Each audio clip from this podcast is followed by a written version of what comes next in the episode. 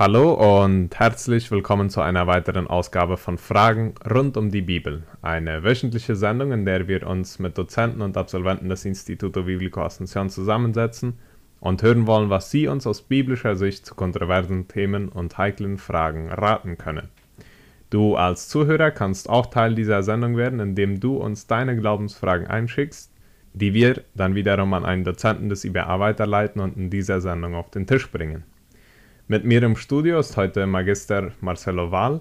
Er ist verheiratet mit Miriam Barkentin und lebt nun schon seit einigen Jahren in Asunción. Er hat seine Licenciatura in Theologia auch am IBA gemacht, danach noch ein Postgrado in Didactica Universitaria an der UEP und ein Masterstudium in Theologie des Neuen Testaments in Providence, Kanada.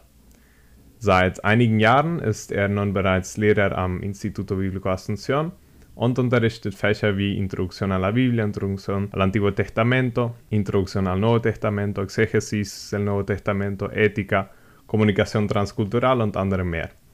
Auch unterrichtet er biblische Sprachen, sowohl Hebräisch als auch Griechisch und arbeitet seit 2018 als Bibelexeget in Letra Paraguay, wo es darum geht, die Bibel vom Hebräischen und Griechischen in die verschiedenen indigenen Sprachen des Paraguays zu übersetzen. Dort arbeiten sie daran, die biblische Botschaft so verständlich wie möglich in Sprachen wie Towa, Guarani Nyandeva, Aceh und andere mehr zu überliefern.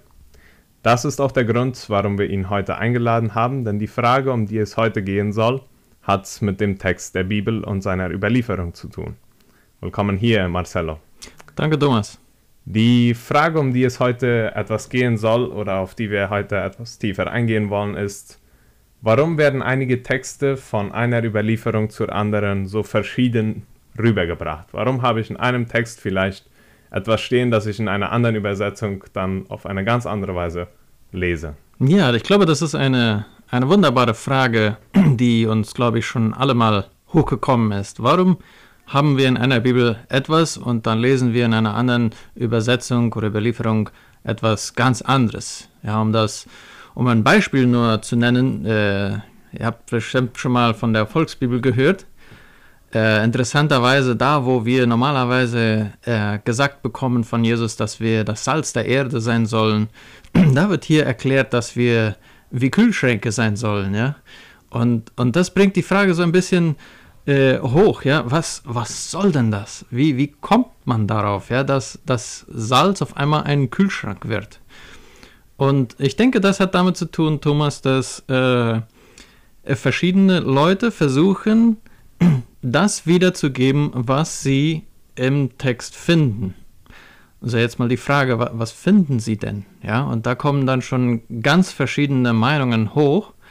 Ähm, wir haben zum Beispiel eine Leseart der Bibel, die zum Beispiel etwas unterschiedlich ist mit der katholischen Leseart. Ja? Oder noch anders, ähm, sagen wir mit den äh, orthodoxen Christen in, in, Russland und Griechenland besonders. Ja? Also in, in, dem Sinne kommt schon also das, was wir im Text finden, verschieden rüber. Äh, wenn wir mal an die verschiedenen Übersetzungen denken, äh, mir kommt da so ein Bild in den Sinn, wenn wir uns das Tachometer vom Auto mal so vorstellen oder vom Motorrad. Äh, einige mögen den Zeiger immer ganz rechts haben und einige eher links. Ja? Also eher, einige fahren schnell und andere mögen es eher sicher und langsam. Und äh, so könnten wir auch die, die verschiedenen Übersetzungen äh, einordnen. Äh, einige sind so geschrieben, dass man die Bibel aufschlägt und einfach lesen kann und das für den Alltag direkt reinspricht. Volksbibel wäre so eine zum Beispiel, ja. Also einige würden das halt nicht als eine Übersetzung nennen, aber es ist ein Beispiel auf, da wird man schnell fahren können und das wird eine, eine lustige Fahrt geben und äh, vielleicht liest man da länger als in einer Lutherbibel, ja. Da kann man schnell fahren. So ist, so ist die geschrieben. Jetzt äh, nehmen wir mal eine Lutherbibel oder auch eine äh, neue Genfer Bibel oder auch eine Elberfelder Bibel äh, die sind dann eher zum, zum Langsamfahren. Ja, also wenn man was Sicheres will, äh, langsam im Text drin arbeiten, dann nimmt man so eine Bibel und dann da bleibt man dann halt unten auf der, auf der Geschwindigkeit. Aber man kann dann, äh, sagen wir mal, in die, in die Wortwahl sich äh, tief hineindenken. Ja, warum zum Beispiel spricht es hier von dem Salz? Ja, warum sollen wir Salz sein? Warum, warum steht da nicht, äh, ihr sollt hilfreich sein oder ihr sollt, sagen wir mal, zu Nutzen sein? Ja, ähm, und, und, und die Frage äh, kommt als Übersetzer dann halt auch immer hoch, wenn da jetzt das griechische Wort für Salz steht. Was wollte der Schreiber hiermit sagen? Sollen wir wirklich äh, salzig sein? Sollten wir uns nicht duschen nach dem Schwitzen? Dann sind wir ja salziger. Ist das, was der Text sagen möchte? Ich denke nicht. Ja, weil, naja, wegen irgendwas soll ja die Taufe ja auch gut sein. Ja, man muss sich ja auch waschen mal.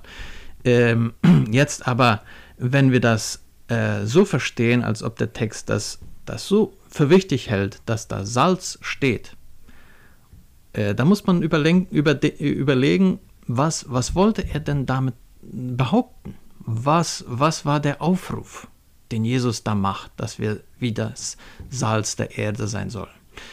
Äh, nehmen wir mal zurück zu unserem Beispiel von der Volksbibel. Die Übersetzer haben das dann halt verstanden, dass, äh, dass das Salz die Funktion der, des, des Erhaltens hat. Besonders bei Fleisch hat man ja früher ohne Kühlschränke so aufbewahrt. Ja? Man hat es gut eingesalzen und dann konnte es da mehrere Wochen liegen. Das, die Funktion hat heute einen Kühlschrank. Und daraufhin ist es halt eine moderne Art und Weise, wie dieser Aufruf Jesus heute klingen würde. Ja? Ähm, das ist zum Schnellfahren. Das ist zum, auch wenn man keine äh, Löcher oder auch Lomadas auf der Straße sehen will, dann, dann nimmt man die und fährt. Äh, aber wenn man halt, ähm, sagen wir mal, aufpassen will und gucken und das, das, das Fahren so richtig äh, fühlen, wie, wie fühlen sich die Räder an, wie fühlt sich der Sitz an, der, der, das Steuer, da, dann fährt man etwas langsamer, ja, damit man das alles so ein richtiges, ein richtiges Gefühl von dem allen bekommt. Und dann nimmt man eine andere. Vielleicht erklärt das ein bisschen die mhm. Frage, Thomas. Sie haben jetzt mehrere Bibelübersetzungen erwähnt und viele davon halt eben, oder fast, ja, praktisch alle deutsche Bibelübersetzungen. Und da kommt ein bisschen die Frage auf, wenn die Übersetzungen jetzt nur dem Zweck dienen, die Botschaft in einer Sprache zu übersetzen, warum hat man dann so viele Übersetzungen ins Deutsch? Ja? Zum Beispiel, Sie, Sie arbeiten in Letra Paraguay, äh, da werden nicht drei oder vier Ache-Übersetzungen auf einmal gemacht, sondern eine. Warum dann so sehr viele verschiedene deutsche Bibelübersetzungen? Das ist auch eine sehr gute Frage, Thomas. Warum so viele? Ähm, wir haben vielleicht in unserem Umkreis sind wir mit der, mit der Lutherbibel aufgewachsen. Vielleicht haben wir das die meiste Zeit gehört. Vielleicht auch mit der Hoffnung für alle. Das ist jetzt äh, besonders in für die neueren Generationen, ja, dass sie halt als Teens oder so eine, eine Hoffnung für alle bekommen. Eine sehr beliebte Übersetzung ähm, warum braucht man verschiedene? Und ich denke, dass das, was diese, was wir auch am Tachometer erkennen können, ist gerade die verschiedenen Nuancen oder die, die Gelegenheiten, die diese verschiedenen Übersetzungen bieten. Ja, wenn man, wenn jemand, sagen wir mal, äh, sich die Zeit nehmen möchte und mal gründlich untersuchen würde wollen, wo überall das Wort Salz vorkommt, ja, wenn man jetzt eine Bibel nimmt, wo manchmal Kühlschrank steht, anstatt Salz, dann, dann hilft die ja nicht dazu, ja. Aber wenn man jetzt eine, eine Bibel nimmt, die sagt, okay, wir werden versuchen, nur das zu sagen auf Deutsch, was hier auf Griechisch steht. Ja, die, das ist gar nicht leicht. Das ist, das ist schon schwer genug, weil die griechische Grammatik ist schon ziemlich anders als die deutsche. Ist da ziemlich ähnlicher als mit der spanischen zum Beispiel. Aber Immerhin sind da noch viele Unterschiede, die halt verloren gehen in, in jeder Übersetzung. Und, und das ist auch eine der, der Situationen, ja, wenn wir zum Beispiel Leute haben, die sich tagtäglich mit der Bibel beschäftigen, sagen wir mal äh, Schüler im IBA zum Beispiel, äh, die wollen nicht eine Volksbibel, obwohl vielleicht, wenn sie mal am Wochenende schnell fahren wollen in der Bibel, dann wäre das ja auch eine Gelegenheit. Aber wenn sie eine Studie machen wollen und sehen, wo überall, sagen wir mal, das Wort Gott mit großen Buchstaben geschrieben wird oder Herr mit großen Buchstaben geschrieben wird, weil das ist in der Luther-Übersetzung zum Beispiel eine Andeutung, hier ist der Name Gottes im Hebräischen Und aus Respekt, weil wir ihn nicht äh, umsonst erwähnen wollen, schreiben wir dann Herr in großen Buchstaben. Dann kann, weiß jeder, was dahinter steht, aber wir sagen es nicht. Ja? Das ist so ein bisschen die, die, die Tradition hinter äh, den Bibelübersetzungen mit dem Gottesnamen. Jetzt, ähm, wenn man dann die Studie machen möchte, zum Beispiel, wo überall steht denn der Name Gottes? Ja, dann nimmt man sol solche Bibeln, die, die diese Gelegenheit äh, bieten und nicht eine zum Schnellfahren zum Beispiel. Mhm. So, jetzt haben Sie schon ein paar Mal Griechisch erwähnt und auch schon Hebräisch erwähnt. Warum zwei Sprachen? Wurde die Bibel verschieden geschrieben? Womit haben wir heutzutage zu kämpfen, wenn wir sagen, okay, wir wollen die Bibel aus dem Urtext übersetzen? Jetzt, äh, was ist da alles dahinter? Äh, ist da jetzt nur, nur Griechisch? Nimmt man das? Oder ist da nur Hebräisch? Wo, woran orientiert man sich, wenn man die Bibel überhaupt übersetzen will? Ja, das ist eine gute Frage, Thomas. Weißt du, ich kann mir vorstellen, dass das einigen so geht. Was nimmt man hier überhaupt und wo fängt man an zu übersetzen? Ja, wo, wo schaut man nach, wo man, was man übersetzen muss überhaupt? Ja, mhm. und äh, mir geht das ein bisschen so, wenn ich äh, diese Filme Matrix schaue. Dann auf einmal hat er einen Computer, ist alles schwarz, der schreibt da auf grün. Und ich weiß gar nicht mehr, wo ist der jetzt, in welchem Programm ist der drin, wo, wo schreibt man überhaupt schwarz, äh, grün auf schwarz? Ja, das, das, das kennen wir gar nicht. Und das ist so ein bisschen die, äh, die Situation, in der wir uns äh, vielleicht mal befinden können, wenn wir eine Bibel übersetzen, wo, wo fangen wir an? Und das ist eine lange, eigentlich eine längere Geschichte mit äh, den Manuskripten. Ja, also man will ja den Urtext. Was ist der Urtext? Man sagt, man, man geht davon aus, dass man auf das, was am nächsten von dem ist, was Paulus zum Beispiel da mit seiner Hand geschrieben hat oder daneben gesessen hat, als sein Sekretär das geschrieben hat, wer auch immer dann den Bleistift in der Hand hatte, soll man so sagen. Ja? Wir wollen so nah dran wie möglich. Aber leider haben wir nicht das Blatt Papier oder das Manuskript, das Paulus, auf dem Paulus geschrieben hat. Das gibt es nicht mehr. Hm. Das ist irgendwo verkommen. Was wir haben, sind Kopien und mehrere. Wir haben bis zu 6000 Manuskripten, äh, teilweise, manchmal auch das komplette Neue Testament, aber das ist ein großer Haufen äh, Manuskripte, die auf Griechisch sind, nur vom Neuen Testament und die alle mit reinkommen zur Frage, was wollen wir jetzt hier übersetzen, mhm. ja? Und wir merken, das ist, ja, da muss man erstmal die Sprache kennen, da muss man erstmal Zugang zu diesen Manuskripten haben, damit man erstmal weiß, was na, vergleichen kann, was ist dann jetzt näher. Hm. Und äh, was es dann gibt aus Leuten, die dann ihr Leben gewidmet haben, praktisch auf, die, auf diese Studie zwischen diesen Manuskripten, die nächsten rauszufinden, sagen wir mal, äh, von dem, was wir Urtext nennen, äh, gibt es dann ein griechisches Neues Testament. Und da äh, sind aber in den Fußnoten, manchmal sind da mehr Fußnoten als äh, Bibeltext, weil die erklären wollen, okay, schau mal, in diesem Manuskript steht es aber ein bisschen anders und in jedem aber so. Äh, aber wir glauben, nach den Kriterien, die wir uns, an die wir uns hier geeinigt haben, scheint dies der nächste Text an dem zu sein, was Paulus bestimmt geschrieben hat. Ja? So, so den Werdegang äh, ist ein bisschen dahinter, hinter jeder äh, Bibelübersetzung. Ja? Dann kauft man sich so ein schönes, es ist ungefähr 40, 50 äh, Dollar, so ein neues, ein griechisches Testament. Und da hat man dann die Daten drin, aus denen man übersetzen kann. Ja? Mhm. Da sind dann auch die, die Varianten, also die, die, die verschiedenen Texte, die manchmal in unseren Bibeln, übersetzten Bibeln auch als Fußnote erscheinen. Ja, manchmal haben wir so eine, eine Fußnote, steht ein kleines A nach einem Wort und dann geht man nach unten, guckt man, eine andere Leseart sagt es so. Und dann steht da was anderes. Na tja, welches ist dann jetzt die richtige, ja? Die Frage muss leider jeder Bibelübersetzer selber beantworten. Hm. Und manchmal geht man aus äh, Prinzipien aus und manchmal ist es halt äh, eine Gruppe, die die Prinzipien bestimmen, zum Beispiel eine Bibelgesellschaft, manchmal auch eine Gemeinde. Äh, oft soll die Bibel ja einer Gemeinde dienen. Zum Beispiel, wenn wir die Bibel in Tova übersetzen oder Nache, dann wollen wir ja nicht nur das in unser Curriculum kleben oder ins Internet hängen. Wir haben die übersetzt. Das hilft ja keinem was. Hm. Was denen hilft, ist, dass sie die Bibel lesen können, dass sie die Bibel studieren können, dass sie dadurch Gottes Willen erfahren können.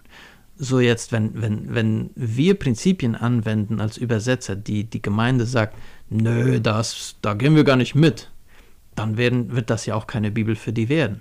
Hm. Also müssen wir in einer Art und Weise damit umgehen, dass wir ein einheitliches Prinzip finden mit diesen Gemeinden und uns einig sind, wie wir die Bibel übersetzen. Hm. Ja? Du hast jetzt einmal die Varianten ein bisschen erwähnt und erklärt, dass es manchmal eine andere Übersetzung für ein Wort vielleicht gibt. Was ist jetzt, wenn es manchmal ein ganzer Vers ist? Wenn ein ganzer Vers ausgelassen wird, ähm, verliere ich als Leser dabei ein, einen theologischen Wert? Verliere ich dabei Teil des, der Botschaft, die Gott übermitteln wollte? Oder was ist da los, wenn dann mal zwischendurch, so wie in der Hoffnung für alle zum Beispiel, wenn etwas geschrieben wird, das ich in der Lutherbibel nicht finde, ein Vers, der ausgelassen wurde? Ist, sind da böse Absichten dahinter? Sollte ich die Übersetzung lieber sein lassen? Oder wie steht es darum? Ja, die, die gute Frage, ob der, der Teufel hinter einigen äh, Übersetzungen steckt, ja.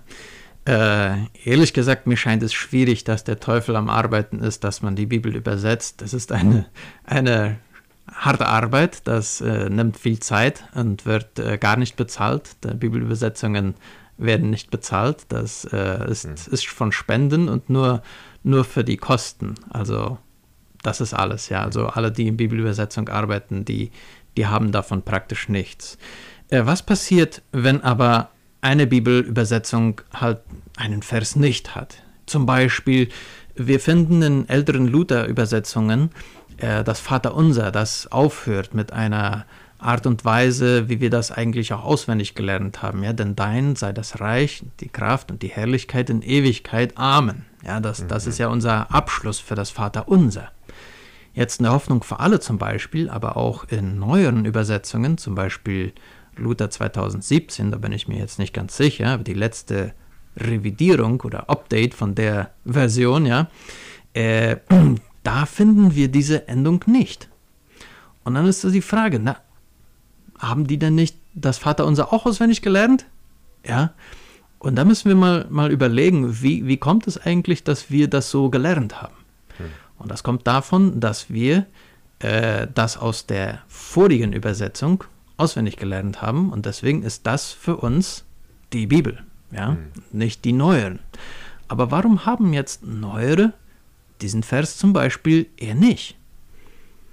Und die Frage äh, wird mit der folgenden Antwort äh, beantwortet, indem dass die Varianten und die Manuskripte, die wir früher hatten, als wir früher noch die Bibel übersetzten, äh, noch nicht hatten.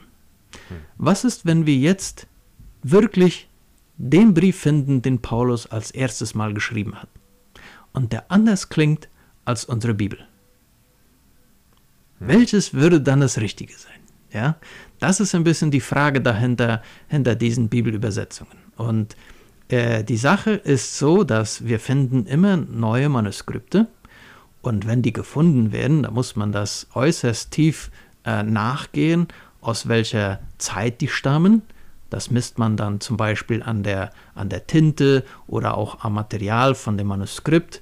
Man misst das an, an wie, die, wie die Schriftart ist, wie zum Beispiel die früheren Manuskripten, schrieb man alle in, in Großbuchstaben in Griechisch, die neueren dann in kleinen und groß.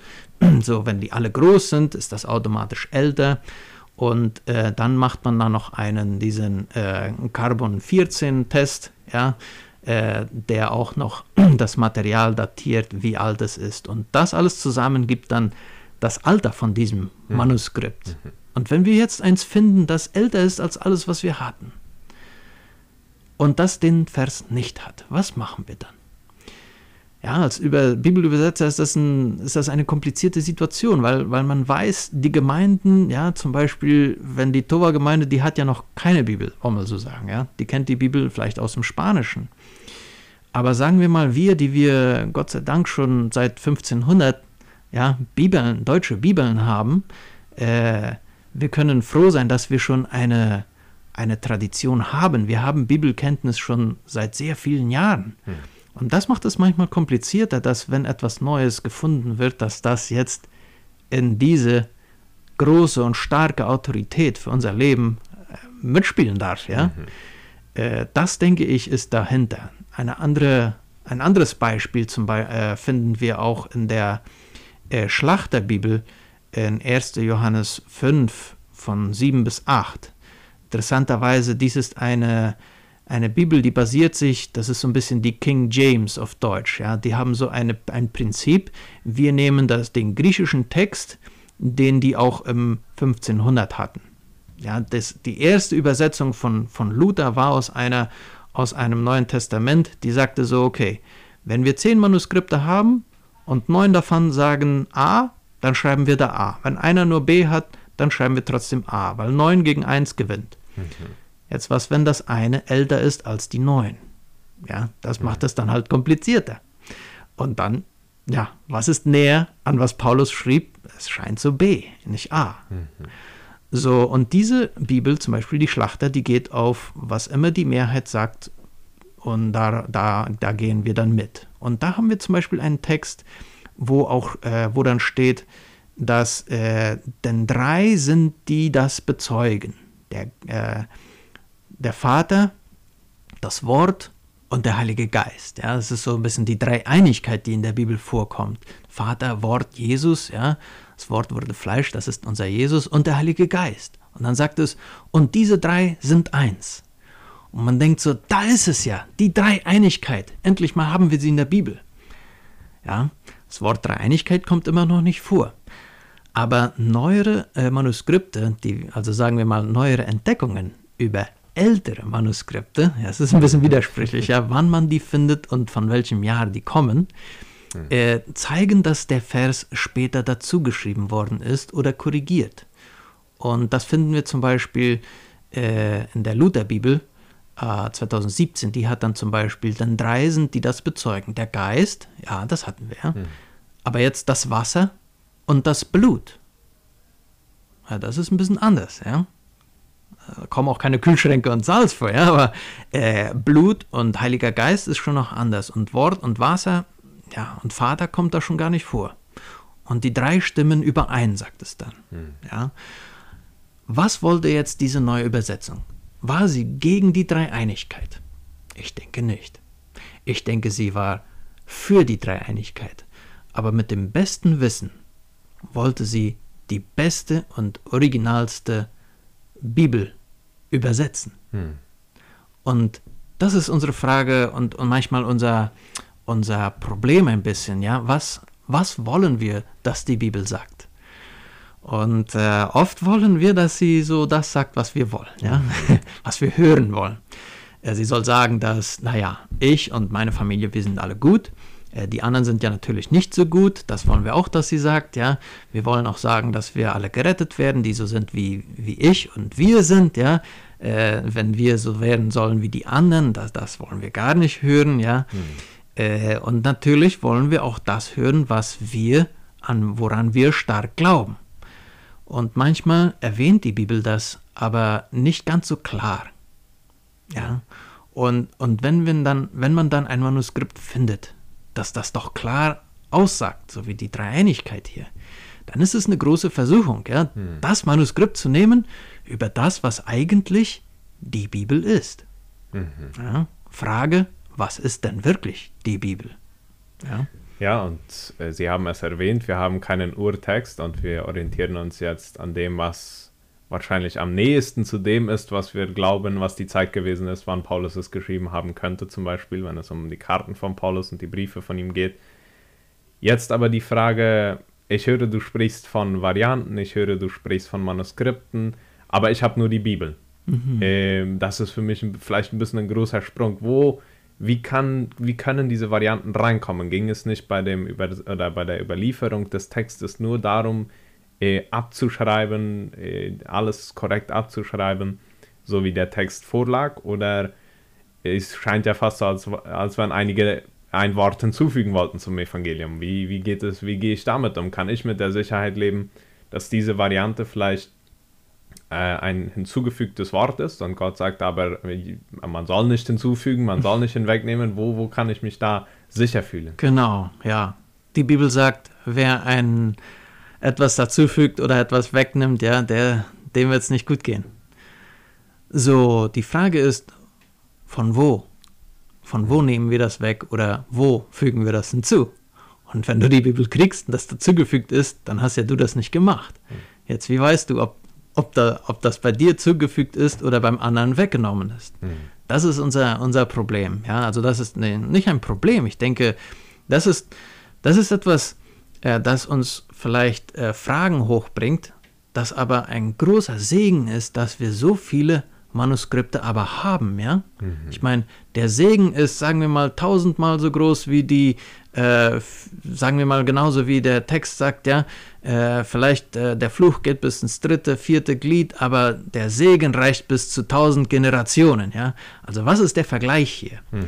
Und der Vergleich ist, äh, diese viele Varianten, die im Großen und Ganzen genau dasselbe sagen.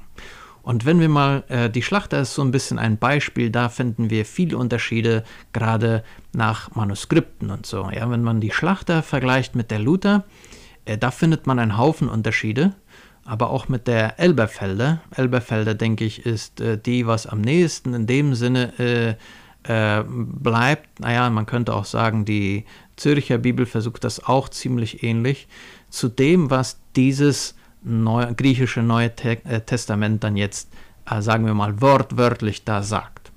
Es möchten, sie möchten nicht interpretieren, obwohl das geht gar nicht. Hm. Jede Übersetzung ist eine Interpretation, aber sie versuchen sich so weit wie möglich davon abzuhalten. Ja? Äh, so, wenn man diese zwei vergleicht, dann merkt man, dass, dass da sind Unterschiede. Und das sind vielleicht die größten Unterschiede, wenn man zum Beispiel eine Elberfelder nimmt und eine Schlachter. Da merkt man dann die, die Unterschiede von Versen oder Teile und es könnte eine Variation von einem ganzen 2% auftauchen. Ja, 2%. Das ist wirklich minimal. Hm. Wenn du an die 98% glaubst, ja, da findest du 6000 Manuskripte, die das unterstützen. Hm. So, und zum Glück sind nicht diese 2%, die vielleicht ein bisschen anders klingen, nicht, ob Jesus wirklich wiederkommen wird oder nicht. Darum geht das gar nicht in diesen 2%. Mhm. Der kommt. Mhm. Und darum müssen wir festhalten. Und jetzt in den anderen Sachen könnten wir vielleicht äh, sehen, wie wir uns respektieren mit unseren Verschiedenheiten und sagen wir mal Präferenzen. Einige wollen halt schneller fahren, andere langsamer. Mhm. Und einige mögen diesen Vers da drinnen halten und andere denken, naja, vielleicht wäre es besser, äh, lieber B zu lesen als A, mhm. je nachdem, was älter oder, äh, sagen wir mal, bekannter ist. Mhm. So, jetzt haben wir schon äh, viel über Manuskripte gesprochen und uns auch schon ein gutes Bild davon machen können, wie es dazu kommt, dass in einigen Texten wirklich verschiedene Aussagen sind und ein, von einer Überlieferung zur anderen oder einer Übersetzung zur anderen variieren. Jetzt vielleicht aber für die neugierigen Zuhörer, wenn es um die Bibelübersetzung und die Arbeit geht, die ihren Letra Paraguay macht. Äh, da würde ich auch gerne noch eine Frage loswerden.